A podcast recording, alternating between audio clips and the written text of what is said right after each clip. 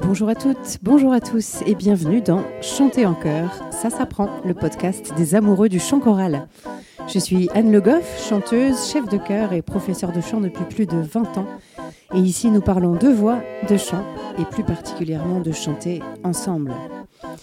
Les liens, bonus ou images dont je vous parle dans les épisodes sont à retrouver sur mon site annelegoff.fr.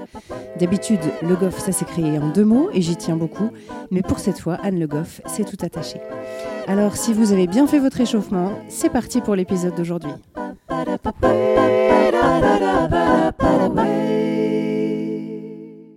On commence l'épisode du jour avec le Qui suis-je Et oui, je vous l'avais annoncé dans l'épisode 0, à chaque début d'épisode, je vous donnerai un morceau de mon parcours, une expérience que j'ai pu avoir en tant que chanteuse ou bien en tant que chef de chœur, et ça vous permettra au fur et à mesure d'apprendre à me connaître. Pour aujourd'hui, premier qui suis-je? Ça m'a demandé un peu de réflexion parce que j'avais envie évidemment de vous dire tout un tas de choses sur ce que je fais en ce moment et sur ce que j'ai pu faire par le passé. Mais j'ai choisi de commencer avec une pratique de chœur, puisque c'est ça qui nous intéresse, et une pratique de chef de chœur en ce qui me concerne, puisque j'ai la chance de diriger un ensemble de femmes, un chœur de femmes qui s'appelle La Cadencia, depuis maintenant 12 ans. Euh, au moment où j'enregistre ce podcast. Il a été créé en avril 2010 et ce sont cinq femmes qui sont venues me chercher en me disant voilà, nous, on n'a plus envie de chanter euh, des pièces sacrées euh, en étant debout derrière notre partition. On a envie d'explorer des nouvelles choses, des nouveaux répertoires, peut-être même des percussions corporelles, des choses comme ça. Est-ce que ça te tente? Et moi, euh, eh ben, j'ai dit oui. Et depuis, elles ne sont plus cinq, mais elles sont 27. Et c'est vraiment un, super grand bonheur de se retrouver chaque semaine. Euh, j'avoue que c'est un peu mon, laboratoire, mon, terrain d'exploration. Euh, je leur propose des exercices toujours plus fous. Et, eh ben, elles le font. Alors du coup, moi, je continue. Et puis, je continue à leur proposer des trucs de plus en plus perchés, on pourrait dire. Et c'est vraiment hyper intéressant de voir euh, la progression de ces femmes, de voir aussi euh, humainement à quel point euh, on s'est vraiment attachés les unes aux autres. Donc c'est une super expérience pour moi que de diriger ce chœur dans Lyon. Aujourd'hui, le sujet du jour, c'est la notation musicale de base. Alors, je reconnais, ce sera peut-être pas le sujet le plus fun de ce podcast, mais il me semblait intéressant de, prendre ce sujet à bras le corps pour l'épisode numéro 1 parce que euh, je sais que certaines personnes euh, se trouvent des fois un petit peu perdues devant une partition et c'est absolument normal euh, quand on n'a pas eu l'occasion de faire du solfège ou d'apprendre l'écriture musicale. Alors je me suis dit que ça pourrait être utile à certains et certaines de refaire un petit tour rapide des bases vraiment de la partition. Pour certains d'entre vous, ça va être vraiment beaucoup trop simple et vous savez déjà tout ça. C'est le cas si vous lisez la musique, si vous avez fait peut-être euh, du solfège qu'on appelle maintenant la formation musicale, ou bien peut-être si vous êtes choriste depuis très longtemps. Effectivement, vous pouvez passer à l'épisode suivant très probablement parce qu'aujourd'hui vraiment ce sont les bases. Alors pour d'autres, ce sera l'occasion d'avoir des petits rappels, ça fait jamais de mal. Et puis pour d'autres encore, cette fois, ce sera l'occasion d'apprendre les premiers repères sur une partition. Euh, je sais que certaines fois, il y a des choristes qui n'osent pas poser la question. Euh, moi, j'ai déjà eu le cas dans des, dans des chorales où j'ai pu dire euh, Bon, allez, on reprend troisième mesure du deuxième système, page 4. Et j'ai vu parfois certains choristes qui me regardaient avec des yeux ronds, mais qui, qui attendaient euh, avant de, poser la question. On n'ose pas toujours parce qu'on a l'impression que c'est tellement simple et que tout le monde sait. Alors parfois, quand on est nouveau dans une chorale, bah, simplement, on ne pose pas la question.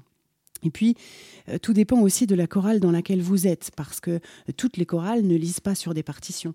Certaines euh, ont seulement les paroles, certaines n'ont rien du tout et apprennent vraiment tout à l'oreille. Donc on n'a pas tous eu l'occasion de se retrouver devant une partition et de devoir chercher ses repères. Donc aujourd'hui, on clarifie tout ça. Imaginez-vous, c'est la première fois que vous êtes devant une partition. Qu'est-ce que vous voyez?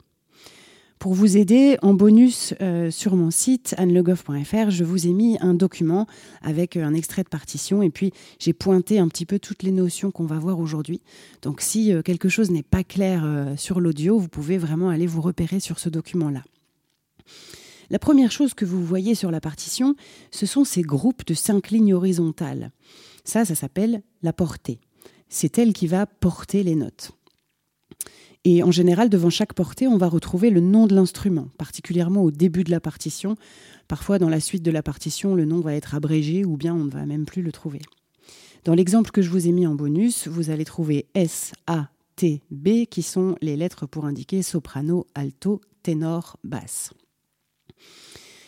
Les portées sont regroupées, en ce qui concerne le chœur en tout cas, par une ligne verticale, qui peut être aussi un crochet ou une accolade, on les trouve en début de portée. Eh bien, elle nous indique un système. Donc le système, ce sont ces portées qui sont regroupées. Dans l'exemple que je vous donne, euh, si on a SATB, les quatre portées sont regroupées par un crochet au début du système. Et donc, euh, ça nous forme un groupe de quatre portées ces quatre portées-là, l'idée, c'est qu'on doit les jouer simultanément. En fait, le système, c'est pour dire que tout va ensemble.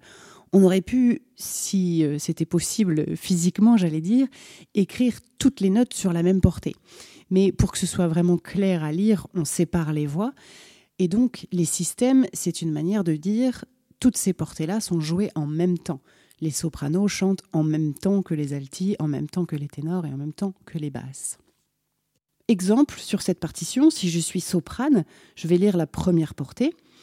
Et une fois à la fin de la portée, bien sûr, je ne vais pas sauter à la deuxième portée, mais je vais sauter à la première portée du prochain système, c'est-à-dire en réalité la cinquième portée sur la partition.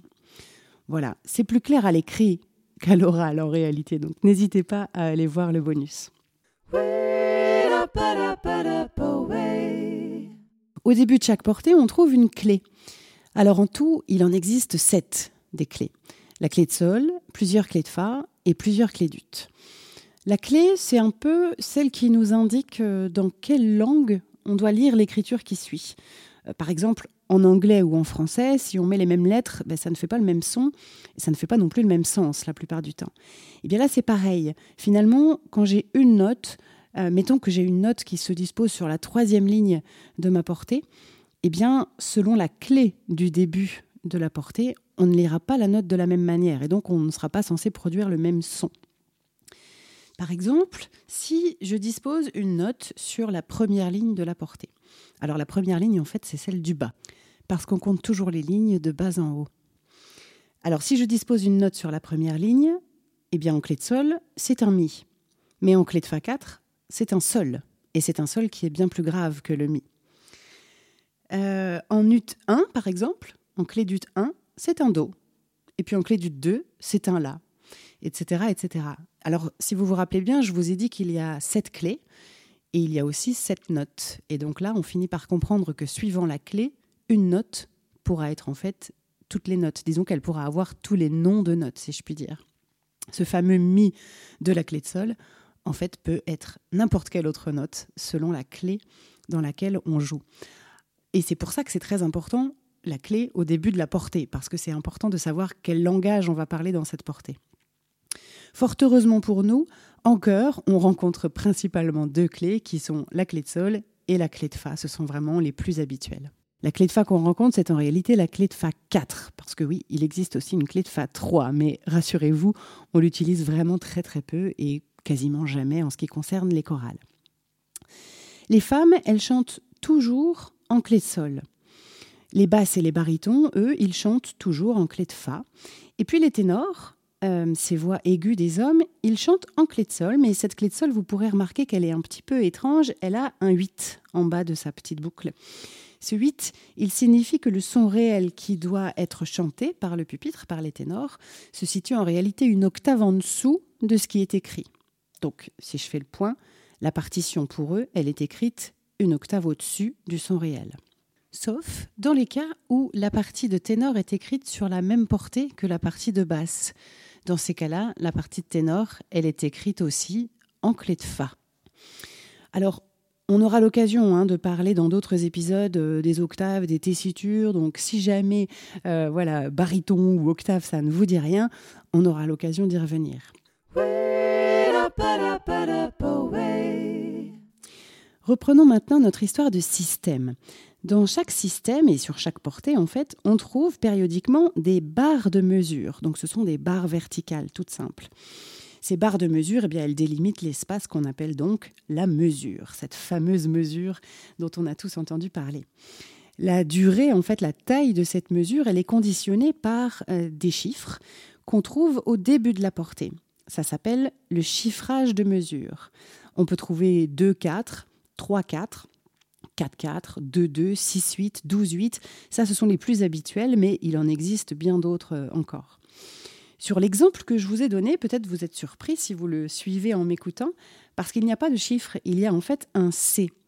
Alors le C, on l'utilise parfois pour dire 4-4. Et parfois, vous trouverez aussi un C barré, et celui-là, il veut dire 2-2. Alors le chiffrage de mesure, on aura l'occasion aussi d'y revenir dans un autre épisode pour en parler plus abondamment, mais c'est vraiment lui qui va nous indiquer la, durée de chaque mesure. Si on comparait un peu la mesure peut-être à un panier, eh bien c'est ce chiffrage de mesure qui nous dirait si on prend aujourd'hui le petit panier ou le grand panier pour aller au marché. Allez, je ne résiste pas à vous donner un petit exemple. Euh, quand on est en 4-4, ça veut dire que chaque mesure va pouvoir contenir quatre noirs. Alors ça ne veut pas forcément dire qu'on aura uniquement ces quatre noirs. Si je reprends l'exemple du panier, imaginons qu'aujourd'hui j'emporte un panier susceptible de contenir quatre pamplemousses. Je ne suis pas obligé de mettre quatre pamplemousses. Je peux aussi décider de mettre huit oranges ou bien quatre oranges et deux pamplemousses, ou bien encore deux pamplemousses et laisser du vide. Eh bien, dans la mesure, c'est la même chose. C'est-à-dire qu'on sait que dans une mesure, j'ai l'espace pour mettre quatre noirs je peux décider de mettre huit croches, ou bien de mettre deux noirs et quatre croches, ou bien encore de mettre des silences, soit sur toute la mesure si j'en ai envie, soit sur la moitié, etc. Je peux faire ce que je veux à partir du moment où le total de ce que je vais mettre dans ma mesure est équivalent à la durée de quatre noirs. Ensuite, et bien sûr la portée, on va trouver tout simplement les notes et les rythmes. Alors, les notes, elles sont composées d'une tête, c'est, si je puis dire, le, petit rond, le petit ovale plus exactement.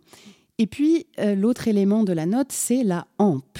La hampe, c'est tout simplement la queue de la note. Elle va vers le haut ou vers le bas. Ça, en réalité, c'est pas très important. C'est juste un confort d'écriture et de lecture. C'est-à-dire que si votre tête de note est placée plutôt en bas de la portée, on aura tendance à mettre des hampes vers le haut pour que ça ne dépasse pas trop en dessous. Et à l'inverse, si la note est plutôt en haut de la portée, on mettra plutôt les hampes en bas. Alors ça, c'est c'est pas toujours vrai parce que si on écrit par exemple deux voix sur la même portée, ce qui est possible, alors dans ce cas-là, on mettra les hampes de la voix du haut vers le haut et les hampes de la voix du bas vers le bas. Mais ça, en réalité, ça ne change rien. Ça ne modifie pas le rythme et ça ne modifie pas non plus la hauteur de la note. C'est vraiment une question de confort d'écriture et de lecture. Ce qui nous donne la hauteur de la note, c'est la tête de la note. Donc, en fonction de sa place sur la portée, euh, si elle est plutôt en bas, ce sera a priori une note plutôt grave, mais évidemment, ça dépend aussi de la clé dans laquelle on se situe. Et puis ensuite, la couleur de la tête de note euh, va nous donner une première idée du rythme. Donc selon qu'elle est noire, c'est-à-dire remplie, ou blanche, c'est-à-dire vide, ça nous donne déjà une première indication rythmique. Et puis le rythme ensuite, il sera précisé par la hampe. D'abord, par exemple, s'il n'y a pas de hampe, s'il y a seulement un rond blanc, eh bien, ça s'appelle une ronde. Euh, s'il y a une hampe et que la tête est blanche, alors ça s'appelle une blanche. Et puis s'il y a effectivement une hampe et que la tête est noire, ça s'appelle une noire. Et là, je suis sûre que vous allez me poser la question qui suit. Euh, si la tête est noire et qu'il n'y a pas de hampe, eh bien, en réalité, ça, ça n'existe pas, sauf vraiment dans des cas qui sont très spécifiques. On trouve aussi des hampes qui sont un petit peu plus complexes, des notes qui sont reliées l'une à l'autre, etc. Ça, ce sera les croches, les doubles croches. On aura l'occasion de reparler de tous ces rythmes dans un prochain épisode. Si on fait le récapitulatif un petit peu de tout ce qu'on a vu aujourd'hui, pour voir si tout est bien rentré pour vous, on a parlé de la portée, on a parlé du système qui relie les différentes portées qui doivent être jouées simultanément. On a parlé des clés, notamment la clé de sol et la clé de fa. On s'est dit que la clé de sol du ténor, euh, c'était une clé en réalité octavier avec son petit 8. On a parlé des barres de mesure qui délimitent les mesures. Et puis on a parlé des chiffrages de mesures qui nous indiquent la taille de ces mesures-là. Et puis ensuite on a parlé des notes et des rythmes. Donc les notes qui sont composées d'une tête et d'une hampe. Et puis ensuite les rythmes qui sont spécifiés d'abord par la couleur de la note, noire ou blanche. Et puis ensuite par les différents styles de hampe. Mais ça, on y reviendra. Voilà pour cet épisode consacré à la révision des notations musicales de base. On aura l'occasion dans un épisode suivant de reprendre cette idée de notation musicale, mais d'aller un petit peu plus loin, de parler par exemple euh, des reprises, aussi des écritures spécifiques euh, aux chanteurs, peut-être aussi des articulations, du, tempo, des levées, enfin d'autres choses peut-être un petit peu plus complexes, mais toujours très utiles quand on est face à une partition. D'ici là, on va rentrer un petit peu dans le vif du sujet et dès la semaine prochaine, nous parlerons de à quoi sert l'échauffement?